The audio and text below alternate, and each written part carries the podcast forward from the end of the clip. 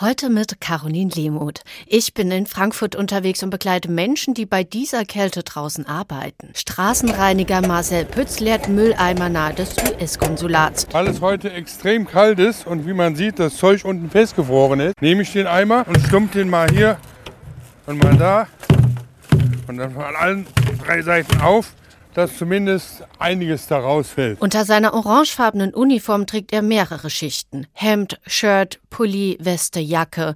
Seit über 30 Jahren macht er diesen Job. Auf dem Kopf reicht ihm heute ein Basecap, trotz klirrender Kälte. Ich ziehe am liebsten Cappy an, dann sind die Ohren frei, dann kann ich auch hören. Aber wenn es doch extrem kalt werden sollte, dann ziehe ich schon eine Mütze an.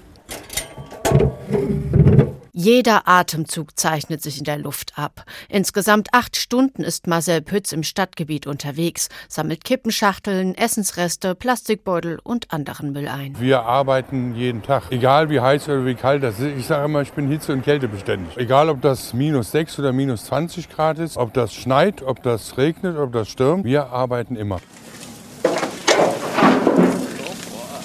Auch Halil Kaikleshi arbeitet draußen. Ich treffe ihn und sein Team vom Garten- und Landschaftsbau an der Heinrich-Seliger-Schule, wo sie plattleere braune Ästchen zurückschneiden. Im Sommer gehe das nicht, sagt er, da ist Vogelschutz. Ich bin ja schon fast 35 Jahre bei dieser Arbeit. Da gewöhnt man sich halt daran. Kälte macht uns nicht viel aus, aber wenn es so nass ist, dann ist es schlecht. Zwei Straßen weiter ist Wochenmarkt am Dornbusch.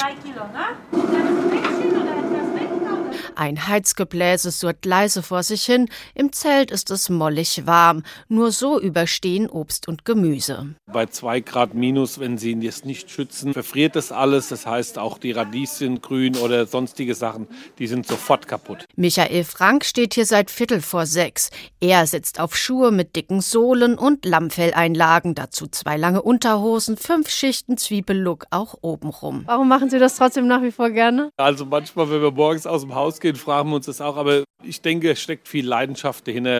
Sonst machen sie das nicht. Aus Frankfurt war das Caroline Lehmuth.